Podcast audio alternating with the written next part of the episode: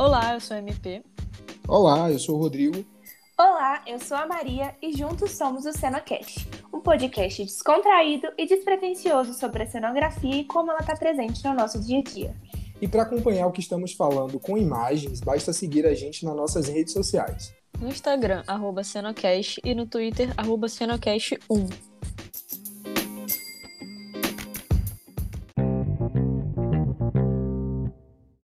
Oi, Rô. Oi, Maria. Oi, MP. Oi, você que está ouvindo a gente. Sejam muito bem-vindos ao episódio do Cenocast sobre Jogos Olímpicos, o assunto que está tão em alta e agora. E a pergunta de hoje é: qual é a sua primeira lembrança dos Jogos Olímpicos? Cara, eu vou falar primeiro porque eu lembro muito da minha primeira lembrança é, são as Olimpíadas de 96 em Atlanta. Eu tinha nove anos, mas eu não que eu lembre, obviamente, de como foi tudo, todos os detalhes da cerimônia de abertura e tal. Mas eu, é a primeira lembrança que me vem assim de Jogos Olímpicos é essa essa Olimpíada. Caraca, Nossa. sua memória é boa. Né? Cara, tipo, acho que marcou muito, marcou muito na real na, no- na cerimônia de encerramento que tiveram as apresentações, né? E aí Uhum. teve a apresentação de uma cantora chamada Gloria Stefan, que é, eu acho que ela, não sei, eu acho que ela é latina ou ela é americana, mas tem alguma coisa ali com América Latina porque ela tem várias músicas em espanhol. Gente, E a Rô, não é música dela- possível, gente. Como é que você lembra disso tudo? É. Não, cara, é sério, ficou muito, tipo, é uma música, não sei se vocês conhecem, mas eu acho que eu vou me arriscar a cantar aqui um pouquinho. A música se chama Reach, e aí fala assim, If I can reach higher, Ah, sabe? sei. Essa música foi do encerramento das Olimpíadas de 96. Olha, Gente, que memória legal. maravilhosa. chocada. A minha, Cara, é memó- a isso. minha primeira lembrança. Eu tô até com acho que- vergonha agora de continuar esse. Eu não quero. Não, a minha primeira lembrança, eu acho que é Atenas, 2004. Olha, 2004. Porque a minha irmã já tinha nascido, minha irmã nasceu em 2002. E eu Uhum. lembro, assim, desse espírito que, infelizmente, a gente não tá vivendo tanto hoje, né? Porque, enfim, são tempos muito difíceis. Mas esse espírito que eu acho que a gente conseguiu retomar no- nos Jogos do Rio, é, assim, de acompanhar, de torcer. Eu sempre fui muito curiosa com essa coisa da, das ginastas, principalmente. Eu adoro acompanhar ginástica e vôlei, são as minhas duas modalidades favoritas. Ah, eu adoro também, eu tenho Uhum. visto direto. É, e aí eu ficava assim, ansiosa, né? Eu acho que, se eu não me engano, a Daiane dos Santos estava no auge dela nessa época. Sim, sim. 2004, depois 2008. E aí eu lembro, tem essas lembranças, assim, de sempre torcer muito. Eu gosto muito mais de Jogos Olímpicos que de Copa do Mundo, pra falar a verdade. Ah, eu também gosto muito, cara. Eu passo o dia. E agora, essas Olimpíadas do, do Japão tá difícil. É, O horário, o né? horário, caraca. E aí, nossa, tá tudo trocado. É, eu também, eu confesso que eu não gosto muito de futebol, então eu muito- prefiro muito mais Olimpíadas do que Copa do Mundo. né? Não, e assim, a gente tá falando agora, entrando no nosso tema, né? Que a cenografia tem tanta coisa para falar. é, e vocês podem também trazer um pouco é, da experiência de vocês estando no Rio, né? Nos últimos jogos. Como que a Uhum. cenografia saiu das arenas, saiu do Parque Olímpico e invadiu a cidade, muito provavelmente. Sim, invadiu, Sim. inclusive, é, quando a gente chegar lá nas cenografias possíveis, que é o bloco 2, Sim, a gente pode explorar mais isso, né? exatamente. Uhum. Mas E é você, isso. MP, qual foi sua primeira lembrança? Nossa, gente. Cara, ó, vou recapitular aqui, ó, vou recapitular aqui. 96 Atlanta, 2000 Sydney, que eu também lembro Nossa, bastante, Sidney, sim. porque eu lembro de como é que se deu ali a abertura, porque Sydney, a Austrália, né, sempre me foi um, um país muito curioso ali, sempre gostei muito da Austrália, assim. Uhum. alguma coisa me chamava atenção. E eu lembro da cerimônia, a questão dos aborígenes, essa coisa mais é, regional, né, deles. Uhum. Depois, 2004, Atenas. Que é o 2000 berço, né? É Foi muito legal isso na época. Assim, eu tenho uma vaga lembrança dessa relação da Grécia com os jogos, que foi, Foi o retorno, legal. né? Exatamente. Depois, 2008, Pequim. É, Pequim já 2000. dá para lembrar mais. É, 2012, Londres. 2016, Rio. E agora, Tóquio 2020, que Na verdade é 21, né? Cara, eu sou muito. Eu sou muito ruim, assim, de memória, mas eu vou dizer um momento, assim, que, que foi marcante para mim, que foi a do Rio, que eu, eu fui assistir as meninas do futebol é, jogarem lá no Maracanã.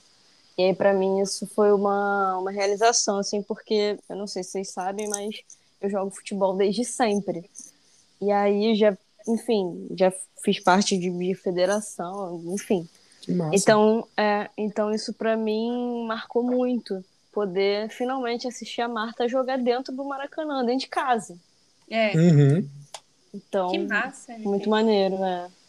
Não, muito, muito incrível. E a gente tem, assim, vamos criar memórias para o futuro também, né? Porque já pensar que Paris é a próxima, depois Los Angeles.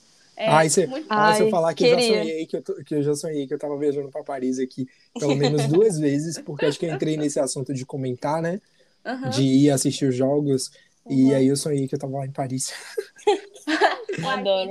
O lema da minha vida é sonhar grande e pequeno dá o mesmo trabalho. Então, É isso. É. Não, isso porque eu me- e eu- isso vamos, porque- quem sabe? Isso porque nas Olimpíadas do, do Rio, a gente começou a, a planejar ir para Tóquio, nos Jogos Olímpicos. Nossa. Eu dou graças a Deus, por um lado, de não ter comprado nada, porque ia ser um transtorno, né? É, É. é. Mas quem sabe Tá Paris, né? muito frustrante também, né, gente? Assim, acompanhar os jogos com as arquibancadas vazias. Ai, eu com imagino que o atleta que. Eu fiquei. Hoje, assim, eu assisti o vídeo do momento que o Brasil ganhou a medalha de ouro do vôlei, né, em 2016. Uhum. A gritaria, assim, todo mundo em êxtase, né? E A aí você vibe vê é que outra, não tem né? ninguém, velho. É muito bizarro pensar isso, enfim. A vibe é outra. É.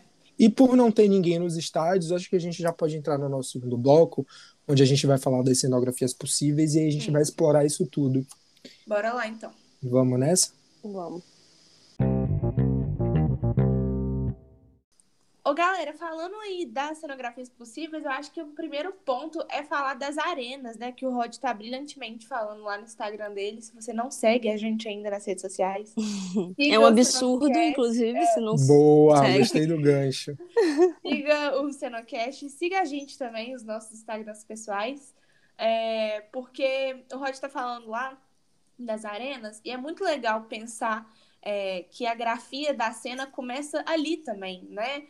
Por exemplo, Uhum. é, pensar nessas cerimônias de abertura, encerramento e tudo mais, tem muita imagem aérea. E es- essas imagens também compõem a cena, né? É muito legal pensar que Sim. essas arenas também são palco, né? Exatamente. É, aqui, é, é é a arena que vai emoldurar o que vai acontecer ali dentro, né? E falando em, e falando em arenas, ah, nessas Olimpíadas de Tóquio, a gente está falando aí de 42 arenas que foram feitas para as quase 50 modalidades, mais a Vila Olímpica, né?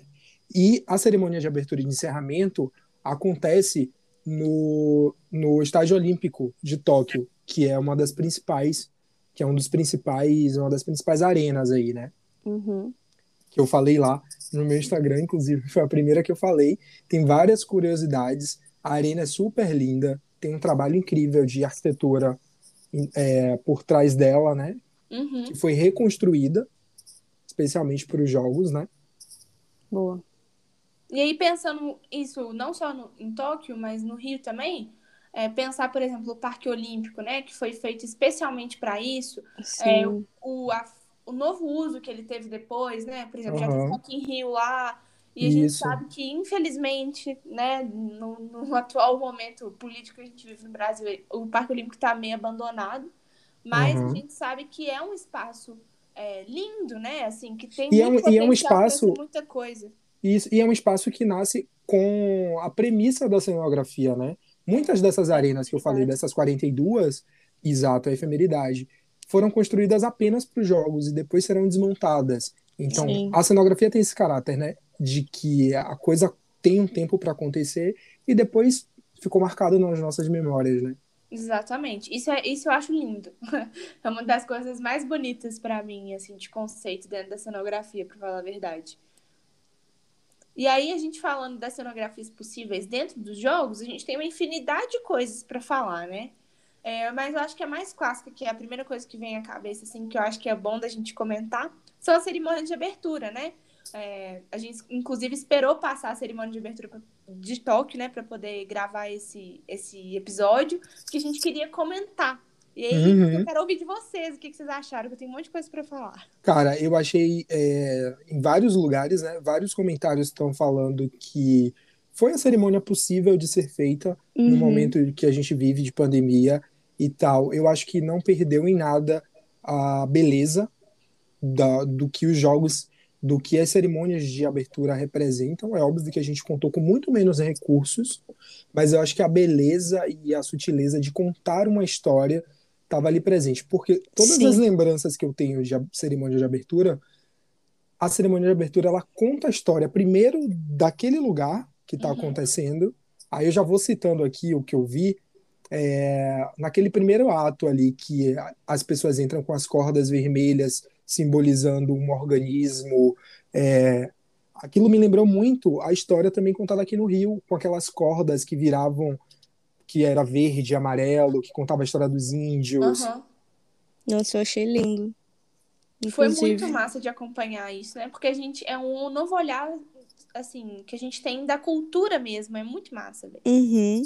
E falando em cenografia, é como a Maria sempre gosta de lembrar brilhantemente, a cenografia não é simplesmente só cenário, né? Você vê que aquelas mulheres, acho que eram mulheres e homens, os bailarinos com aquelas cordas vermelhas fazendo é, teias de organismo, assim, aquilo também é cenografia, né? O espetáculo é figurino, é cenografia. A luz, figurino. a projeção, tudo, né? E assim, a, a música.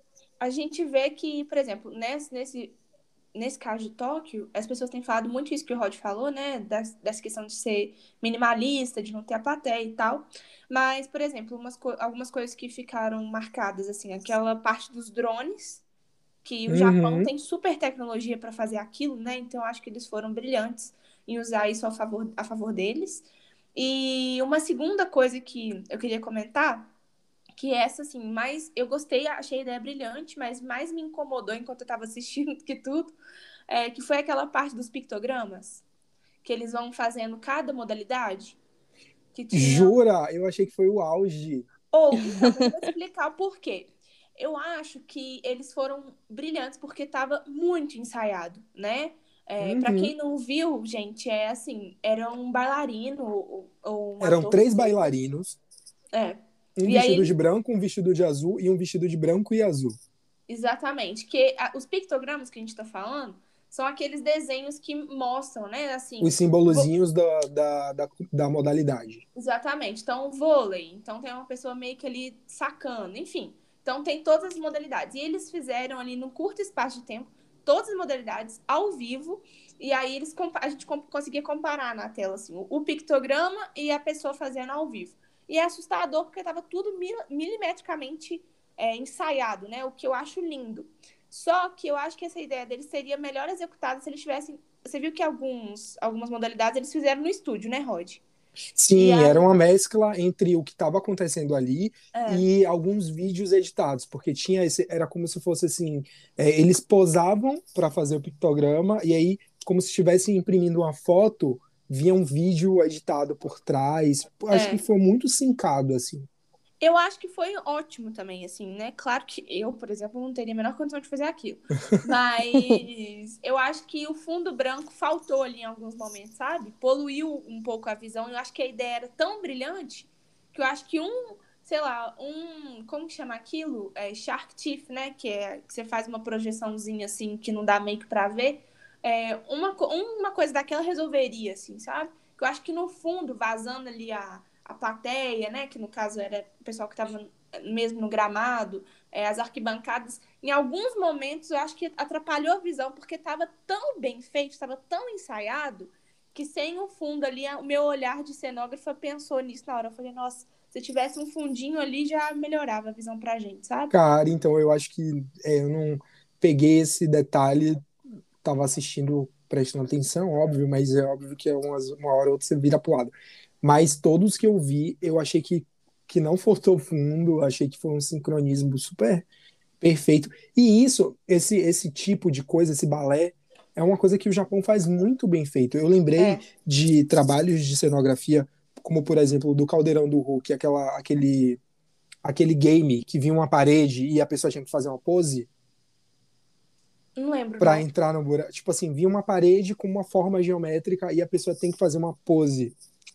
É tipo isso mesmo. É tipo Isso, isso. é do Ja- isso vem do Japão, sabe? O japonês tem essa genialidade de fazer esses games e esse balé muito perfeito, assim. Então, eu acho que foi o ponto, o ponto Não, você entendeu o que eu tô dizendo, né? Entendi. Tipo, eu achei que, que eles foram brilhantes na ideia e tudo, mas eu acho que alguns problemas de execução aconteceram, sabe? Aham. Porque por mais que tava ensaiado, você vê que ele deixou cair algumas peças, sabe? É claro que a pessoa tá muito nervosa, mas não é Sim, não tô sim. falando do, da performance, não. Tô falando mais. é, quando eles fizeram, mostraram as cenas que estavam feitas em estúdio, aí você vê que. Você vê a tipo, perfeição, né? é, É. aí você vê a perfeição, sabe? Foi só isso mesmo, só uma pontuação, assim, que eu acho que.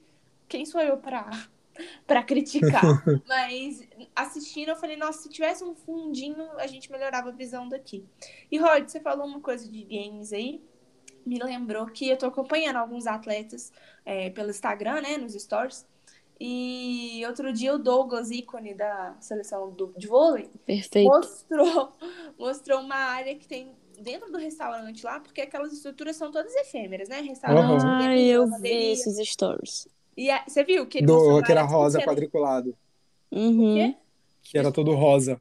Isso, exatamente. Eu Que não é só vi como de sal... games prin- mesmo, de desbloquear filtro no Instagram, eu acho que é aquilo tão massa. Não só vi como printei, dei uma captura de vídeo nos stories dele, tá salvo aqui no meu celular, inclusive. Ai, ótimo. É bom que a gente joga no Cenocast lá. É, pra Boa. galera ver. Porque eu achei aquilo muito Japão, né? A cara deles. É muito, Muito, muito. Muito tecnológico. Muito Isso me perfeito. lembrou, a gente tá falando de Japão, nem sei se tem a ver com o que, o que a gente tá apontando aqui, mas tem um museu em Londres que chama Victoria and Albert Museum, que é um museu da história do design, assim, basicamente. E tem uma área lá que é só do Japão. E aí, é, a sala do Japão vai desde, tipo assim, é, do Japão na antiguidade, vai passando por todas as etapas e termina nessa época gamer deles, assim. A, a última coisa é, tipo, Hello Kitty, sabe? Aham. E isso é muito legal de acompanhar como que o Japão tem uma multiplicidade de, de cultura dentro da própria cultura deles, né? É E, tipo a gente. e- e isso, e você falou, você falou do drone e dos pictogramas, né? É, eu vou voltar só um pouco para reforçar isso que você falou, Uhum. de falar que a, a cerimônia de abertura ela vai contando a história, né? Ao longo do processo dessa, dessa cultura. E por o estádio estar vazio, né? Por questões de. Primeiro, porque ainda não tinham entrado as delegações, mas depois continuou vazio também. Eles, eles começaram a entrar com elementos de cenário é, de madeira, eram praticáveis, feitos de madeira, tipo uns cavaletes, e aquilo ia se desenrolando ali, ia fazendo um balé, e daqui a pouco eles entraram com essas estruturas também que tinham uns, uns círculos, né? Uhum.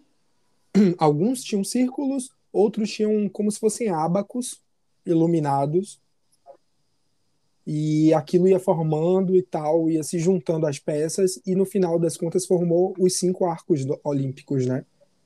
Muito massa, né? iluminados. E, tipo, muito lindo. E em uma ponta ficava um, um- como se fosse um, um templo japonês, né? Que parece o, parece o Budokan, que é uma das arenas, né? Onde acontece o judô, que é inspirado no Monte Fuji, que é aquela montanha famosíssima do Japão. Uhum. E olha só, vocês ficaram com, com esse pensamento também quando vocês estavam assistindo? Porque, por exemplo, pra gente, cinco anos atrás, em 2016, assistindo a, a, a abertura, tudo era muito claro, né? Quando aparecia alguma coisa, você falava assim, ah, aquilo ali faz referência à favela, aquilo ali faz referência à Amazônia, né? Pra gente é muito claro.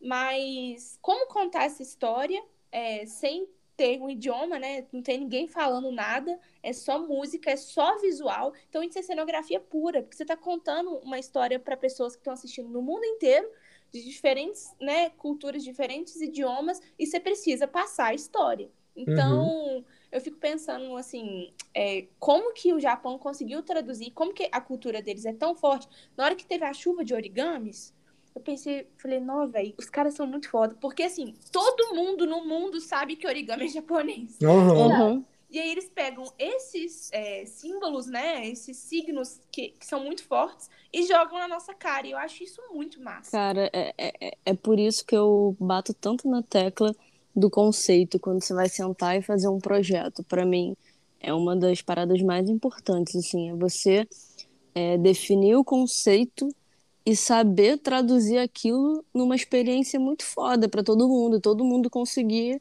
enfim, interpretar e enfim, participar, né, daquela experiência, é uma experiência foda, que assim, mesmo a gente dentro de casa, né, assistindo pela televisão, é uma experiência foda. É. Uhum. Uai, no Rio, por exemplo, é, tem muita gente muito gringo, né, preconceituoso, que acha que o Brasil se limita à favela. E aí uhum. vem a, né, quem fez, na verdade, foi a PG Cenografia, a Daniela Thomas também assinou uma parte da cenografia daquela parte do, da favela, né, que acontecia no fundo do Maracanã, assim. Uhum. É, isso nunca tinha acontecido, geralmente os shows são 360, e eles fizeram um... Um, um grande paredão de, de parecendo andar em um monte de tela. Exatamente. E aí você vira para essa pessoa que está assistindo Desavisada do mundo inteiro e fala: sim, o Brasil também é favela. E olha como a favela é legal, sabe? Uhum. Então eu acho que é, é, essas coisas que são muito, muito interessantes, assim. É, eu sou muito fã daquela abertura. Eu acho que. Claro que, enfim, né? Eu acredito que eles poderiam ter usado outras, outros elementos muito mais é, brasileiros além daqueles. É, mas eu sou muito fã. Porque, daquela... na verdade, assim, o que acontece, a Olimpíada, ela passa na cidade, né? Exatamente. Então, não é necessariamente, assim, o Brasil... É, é, é o Rio de Janeiro. É o Rio é. de Janeiro. Uhum. E o Rio de Janeiro é, sim, plural, como você falou aí agora, né? Existe a pluralidade, mas uh, tem elementos que são icônicos do Rio de Janeiro, não tem como deixar de abordar, né? É, exatamente. E não, aí... por isso que eu sou fã mesmo daquela É, não. E aí, reforçando aquilo, que, tipo assim, eles começaram a falar do Brasil desde a Amazônia, com aquele espetáculo das cordas, né? É. Que eles iam fazendo ali, iam tecendo aquelas tramas, para chegar na cidade do Rio de Janeiro, com essa enorme favela perfeita. Garota de e... Ipanema. E, e, não, aí você falou de Garota de Ipanema, você chegou no ponto que eu queria falar, que era o desfile da Gisele. O desfile da Gisele era só ela desfilando no meio de um estádio vazio. A gente pôde ver isso em Tóquio agora, com é. apresentações no estádio vazio, e aquilo também fala, sabe? Aquilo também conta uma história. Sim, total. Então os vazios também são importantes na cenografia. São. A gente acha que tem que preencher tudo o tempo todo, né? Uhum. E essa imagem da Gisele sozinha desfilando é tão icônica quanto, uhum. sei lá, Moscou, que teve né, aquelas pirâmides humanas muito loucas e tal. E aí, falando um pouco de outros jogos, para além de Tóquio e Rio, é, queria falar assim, com vocês de algumas outras aberturas, se vocês têm lembranças. Eu tenho algumas coisas anotadas aqui que são muito icônicas. Por exemplo, em 1980, que os mosaicos de, de plateia, né, de arena, eram novidade, e eles colocaram um mascote, né, que era um urso, uhum. em Moscou, e aí tem aquela cena, assim, clássica, né? Que o, o ursinho chora. Sabe? Vocês já viram isso? Não, não lembro. Isso é muito clássico, gente. Depois vocês dão uma pesquisada, assim. Eu já vi várias vezes, já passou, sei lá, no Fantástico. Eu não sei porque que eu tenho essa memória criada, porque 80 eu não tava nem nos planos de nascer. Mas é, é aquela, são aquela, aqueles mosaicos que todo mundo na, na plateia segura, cada um com uma placa, né? Uhum. E aí é, fazia referência a alguma luta social, alguma coisa que tinha acontecido. É, a gente deixa essa informação lá, lá para vocês, algum desastre, alguma coisa assim, algum crime, eu não sei exatamente o que, que é. E eles montam o, o o mosaico, né, do, do urso, e aí eles viram a placa só do olho, assim, e aí cai uma lágrima, assim, sabe? Do olho ah, que lindo. Então, isso, assim, e tem essas cenas clássicas, né, de, de Jogos Olímpicos, de abertura, de cenografia, eu queria ver se vocês têm essas referências também. Não, não me lembro. Mas eu lembro de uma coisa que é, tipo assim, no encerramento, porque além da abertura, tem o encerramento também, gente, que é uma festa tão bonita quanto. Ah, em Londres foi icônico. Em Londres, as Spice Girls chegando, cantando cada uma no Ai, seu carro. perfeitas. É um dos momentos, assim, de encerramento que eu lembro muito e que eu adorei. Não, e Londres abriu a porta, né, pro Rio mesmo. Uhum. Teve aquele inflável gigante, não sei se vocês lembram, que é era o símbolo das Olimpíadas do Rio. Uhum. E eles colocaram um inflável grandão lá, e já indicando, né, assim, passando bastão pro Rio quatro anos depois. Sim. E um, dessas referências que eu falei para vocês, é, tem uma que é muito boa também, que foi em Barcelona em 92, que eles colocaram uma projeção do Fred Mercury, é, que tinha morrido alguns meses antes, cantando a música Barcelona. E naquela época, né, 92, essa coisa de holograma não era tão comum quanto a gente vê hoje, né? É. Isso foi muito chocante na época, assim, né? Então, tem essas coisas, igual Atenas em 2004, teve uma cantora, não sei, uma performer lá, grega, que usou um vestido quilométrico, era uma coisa assim, tecidos e tecidos passando pelo estádio. Então vão ficando essas memórias guardadas aí que são construídas por meio de uma narrativa cenográfica, né? Sim, sim. Igual no encerramento de, do Rio também, que tinha aquela árvore de renda é. maravilhosa no meio do, do Maracanã. Exatamente. Agora falando um pouco menos de, de aberturas, é, vocês podem discordar de mim, mas eu acho que é tudo muito pensado cenograficamente também dentro das arenas, né? é, aquelas placas de fundo, Tóquio 2020, essas ativações. Sim. Por exemplo, a do skate, gente. O que, que é isso? Eu achei linda aquilo. Muito lindo. Muito e, assim, lindo. São imagens que ficam grudadas na nossa retina, né? Você tá olhando aquilo ali o tempo inteiro. Então, por mais que a pessoa não tenha assistido ao vivo a competição, ela sabe que a arena do skate era cinza, né? Um fundo cimento é, com partes em rosa, e aí você vai criando essa memória, né? É muito legal isso. Sim. Pois é. E além de, das arenas, aí eu vou voltar naquilo que você me perguntou lá no início, o clima da cidade. O que, que acontecia no Rio? Cada bairro tinha a casa de um país. Então, assim, a Olimpíada acontecia, os jogos aconteciam em várias arenas. Aqui, ah, é muito né? legal isso, né? Passe, é, pelo Rio. Ai, Não teve vila? A é. vila do. Não, vila tinha a vila, tinha Não, a vila tinha olímpica vila. dos atletas. Eram tipo bares. Eu tô falando das casas dos países, eram como se fossem é. bares, exatamente. Por exemplo, tinha a casa da Áustria. Eu lembro que eu fui na casa da Áustria, em Botafogo. Era tudo temático, shopping do... inclusive e aí o menu, tudo tem... não era? Exatamente, era tudo temático da Áustria. É, cerveja, Nossa. a comida, que era aquelas coisas meio embutidas, é, linguiça e tal. Então, assim, era um programa, além de ver os jogos, ir para as casas do, dos países. Eu lembro que eu fui na casa da Jamaica, aqui no. Ok. E aí tinha uma foto do Bolt, assim, tipo, com a pose dele, era um paredão, assim, e aí tinha as comidas e tal. E no dia que eu fui, já é sério, não é brincadeira, a. Como é o nome dela? Glória Maria tava lá. e foi bem no auge daquele vídeo da dela, maconha. Da maconha. Ou oh, então, pelo que você tá falando, é uma experiência legal estar na cidade olímpica, por mais que você nem vá entrar numa arena, né? Exato. Eu, te, eu fui para três jogos. Eu fui para competição de canoagem, de remo, que era na Lagoa, Rodrigo de Freitas.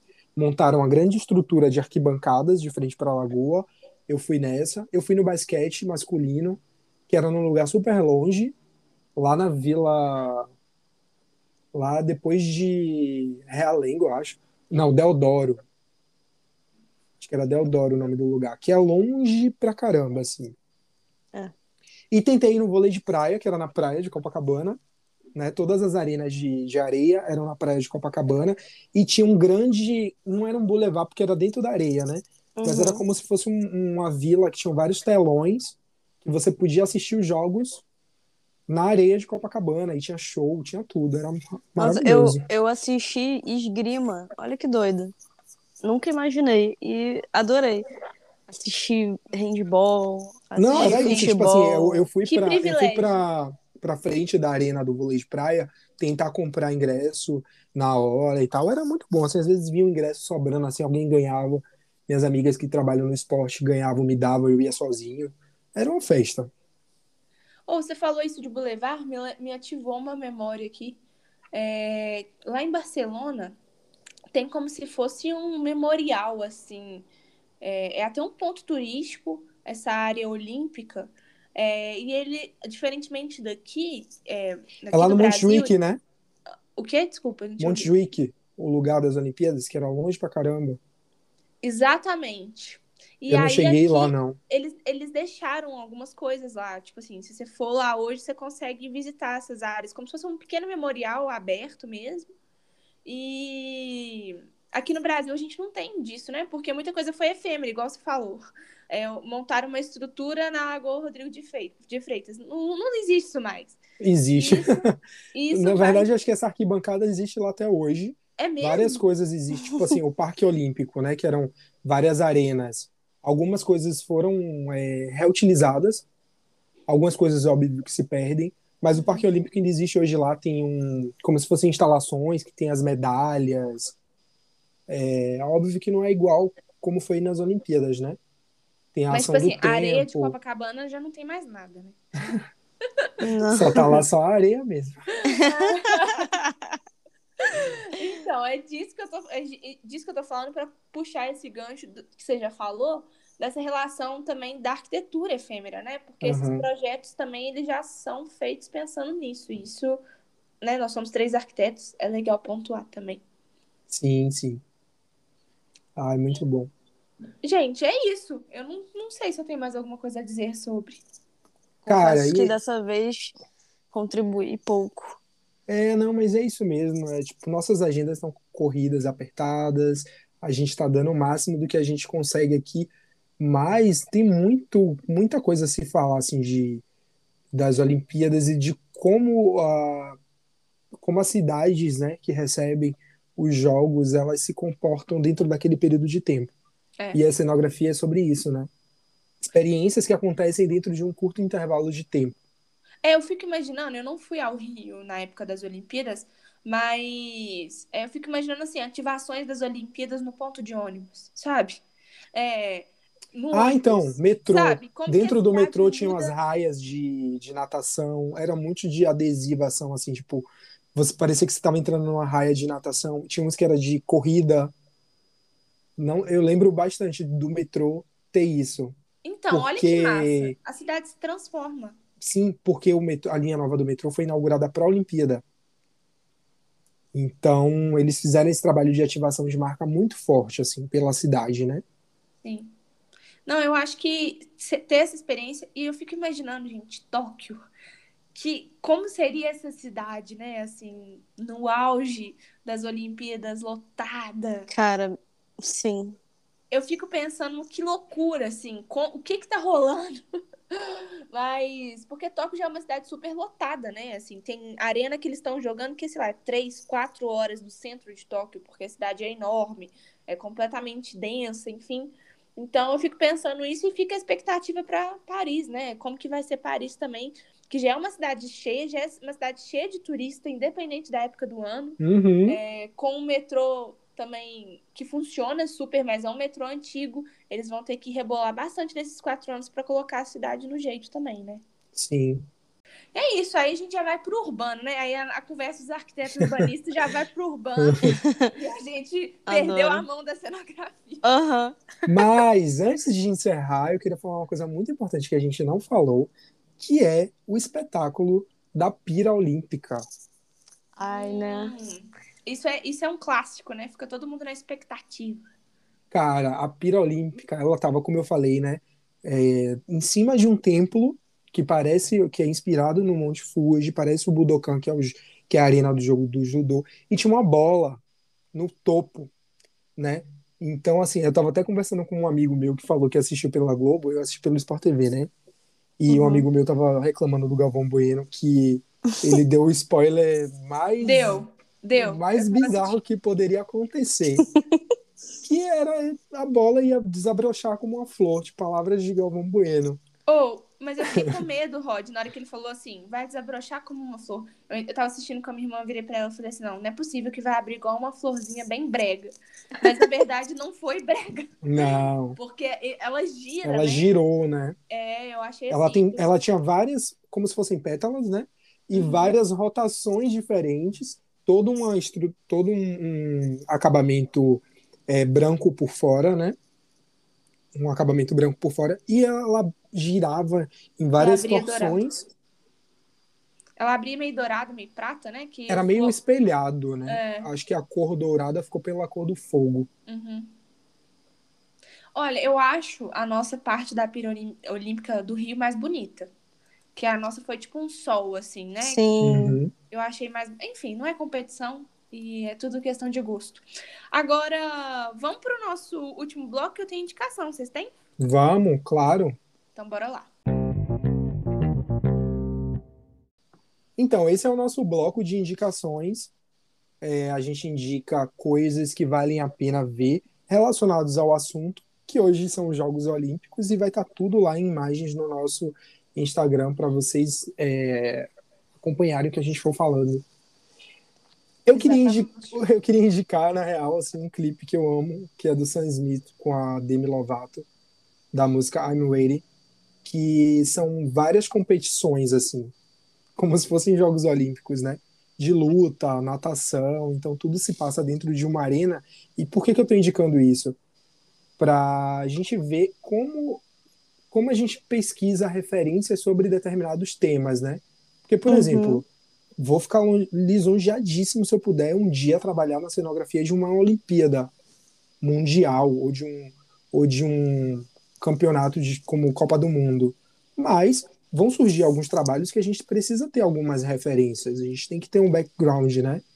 Então a gente tem que consumir muito filme, consumir muito vídeo, consumir muito clipe, Sim. Tem que estar o tempo inteiro. tem que estar o tempo inteiro antenado. E nesse clipe passa a competição de luta, passa uma corrida de drag, passa uma natação, tem imagens de pódio, é, salto é, de mergulho, né? Ou esse Uhum. clipe é tudo, velho. Sério. Sem contar que eu sou muito fã dos dois, né? Aham. Adoro também. Eu também sou muito fã da Demi Lovato. Meu Deus. Muito, nossa. E aí tem pódio, como é que eles exploram pódio, como é que eles exploram as cores, é, as cores das Olimpíadas. Eles deram uma repaginada e colocaram outras cores, né? De significados. Uhum. Enfim, tipo assim, esse clipe vale a pena ver. Tem tudo ali, eles entregam tudo ali. É representatividade pra caralho. E é isso. Ah, uma coisa também que eu queria falar, que a primeira festa do Big Brother 20 que eu fiz foi do Patrix. Patrix Barbosa, que é ginasta. Nossa, verdade. E a festa foi toda dentro do universo da ginástica, da ginástica olímpica. Que massa. Então, assim, a gente quebrou muito a cabeça para pensar em elementos para essa festa. Foi a primeira festa, não é a festa que eu mais gosto, mas foi a primeira festa de líder É. do Big Brother. história, então, a né? gente, da história, a gente teve muito pouco tempo para desenvolver as coisas. E uma curiosidade, queria contar aqui: a gente separou todos os materiais para botar na festa e a gente tinha separado uma cama elástica, essas de jump, Uhum. e aí montamos a festa inteira, arquibancada, não sei o quê, as fitinhas, a gente montou no palco, né, na garagem lá da casa do Big Brother, todos os aparelhos dele, fizemos banner e tal. Quando a gente acabou de montar, ainda não era um mundo com pandemia, então a gente ficava dentro ali. Quando a gente acabou de montar, que a gente estava saindo da casa, eu olhei pro lado e tinha a cama de jump do lado de fora. Aí eu falei pra minha amiga, aí eu falei pra Ju, e amiga, a caminha de, de jump. Aí eu saí correndo, peguei, saí correndo e coloquei do lado da pista de dança. Cara, a primeira coisa que ele fez quando entrou na festa Foi pular. foi pular e dar uma cambalhota. Cara, isso é impagável. Adoro. É que às vezes você, no susto, faz uma coisa que, que gera uma imagem linda no VT, né? Aham. Irado. Ou isso, então. então. Pode continuar, Rod. desculpa. É isso, minhas indicações é- são essas.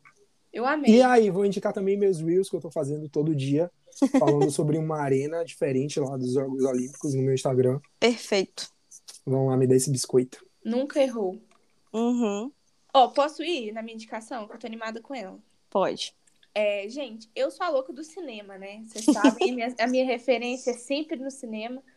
E tem uma coisa que eu acho, assim, maravilhosa, porque junta duas coisas que eu amo muito na vida, que é cinema e a Inglaterra. Eu sou completamente apaixonada pela Inglaterra. A cidade de Londres tem um, um espaço... Já tinha antes de conhecer, depois que eu tive a oportunidade de conhecer, é, sei lá, é uma tá no meu top três cidades favoritas. E essa coisa dos Jogos de Londres mexeu muito com o meu imaginário, assim, na época, sabe? E tem uma coisa que é clássica, né? Que é que eles juntaram brilhantemente, assim, fizeram como se fosse um filmezinho. Não sei se vocês lembram disso. É, o filme começa como se fosse o Palácio de Buckingham, aí tem até um grupo, coincidentemente, um grupo de. Não coincidentemente, né? Porque os jogos seriam no Brasil no ano, no, no, né, nas próximas Olimpíadas. Começa com um grupo de crianças brasileiras é, visitando ali o palácio com o bonézinho brasileiro, é, bonézinho com a bandeira do Brasil. E aí entra um carro do carro sai o James Bond, que na época hum. era aquele James Bond que hoje o é o que é o, o que é mais, né? E aí ele sai e aí ele vai até a rainha. Ela tá lá na mesinha dela, então é muito legal ver essas imagens de dentro do palácio. Eu fico imaginando assim, ele gravando no personagem e a rainha da tipo a rainha Elizabeth sendo ela ali, sabe? Como que foi esse bastidor? Hum. Tenho muita curiosidade de saber isso. E aí é, ele pega, né? Eles se encontram, eles entram junto no helicóptero. Aí tem umas imagens dele sobrevoando Londres, que claramente dentro do helicóptero já não é ela mais, né? Fica até bem claro, bem tosco uhum. isso, mas enfim. E aí tem umas imagens dele sobrevoando Londres, as pessoas dando tchau. Tem uma, uma parte que eu acho meio blé, que é que eles colocam aquela estátua famosa do Churchill dando tchau, assim, uma coisa bem tosca. Para mais para os moldes de 2012, né? Qu quase 10 anos atrás, é, é, é, muito bom de se ver ainda. E ah, aí, vou pesquisar. O quê? Desculpa. Vou pesquisar, desculpa. Não, aí. pesquisa que é muito bom. E aí eles vão, pegam um helicóptero é, e aí eles vão para cima da é, arena onde está acontecendo a abertura. E aí, o que que acontece? Já corta o vídeo e aí já são imagens reais deles pulando de paraquedas é, dentro do estádio e aí é como se fosse ele e ela, né? Ele é o ator mesmo. É, assim, tem, claro que tem um dublê, mas ele aparece lá no meio. E a rainha aparece com a mesma roupa que ela tá no vídeo e senta num espaço especial lá dela, da rainha.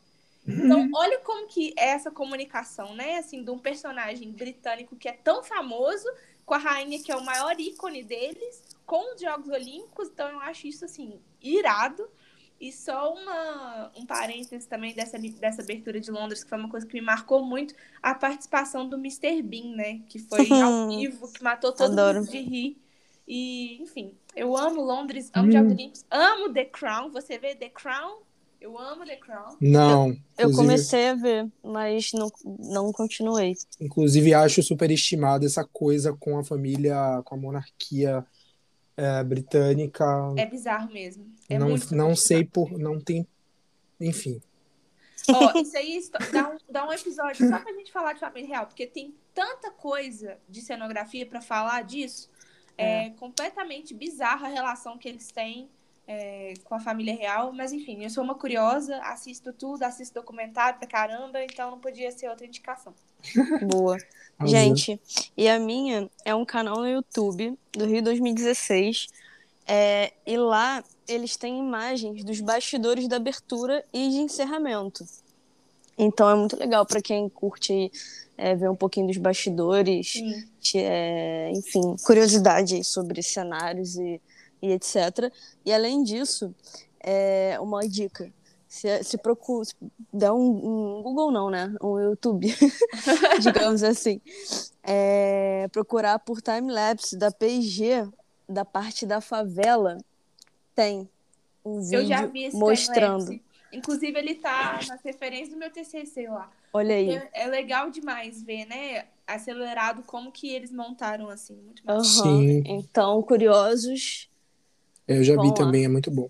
Ô, gente, eu amei nossas indicações de hoje, super diversas. Gente, adorei a sua. Não assistam, sério. O vídeo tem seis minutos e é assim, maravilhoso. É isso tá então, gente. Tá? Oh, desculpa, você quer falar? Não, a minha indicação também tá no YouTube, então se você não viu, veja. A minha também tá no YouTube. Maravilhoso, então.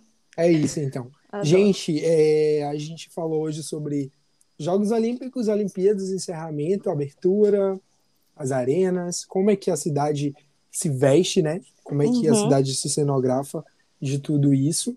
E não temos comentários, dessa edição. Eu acho que a galera ainda tá no fuso horário aí do Japão. Perderam aí nossa, nossa edição. Mas eu queria fazer um agradecimento por todas as mensagens que a gente recebe.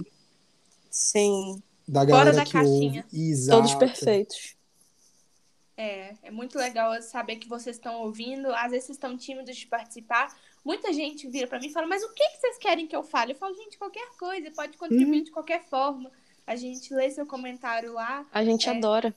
Pede É. pra mandar um beijo pra sua mãe, a gente manda também. Somos carentes, mandem mensagem. É, exatamente. é isso. Então tá, então é gente. isso. Toda sexta-feira, nosso episódio aqui no Senocast, disponível no Spotify e outras plataformas também. Se você quer ver tudo que a gente falou, acompanhe lá nos stories. A gente sempre faz um destaque que fica tudo salvo lá. Então não, não tem, não fica perdido, mas também se quiser, vai a fundo, vai pesquisar o que a gente falou, que é super interessante ver. Isso aí. É E mandem mensagem, respondam a caixinha, Interajam com a gente, gente. É interajam. Muito obrigada, foi ótimo. Até semana que vem. Beijo. Um beijo, até semana que vem. Segunda-feira a gente anuncia qual é o tema da próxima semana. Isso. E aí cê- vocês interagem lá com a gente. Tá Um bom? beijo, gente. Beijão. Beijo. Tchau.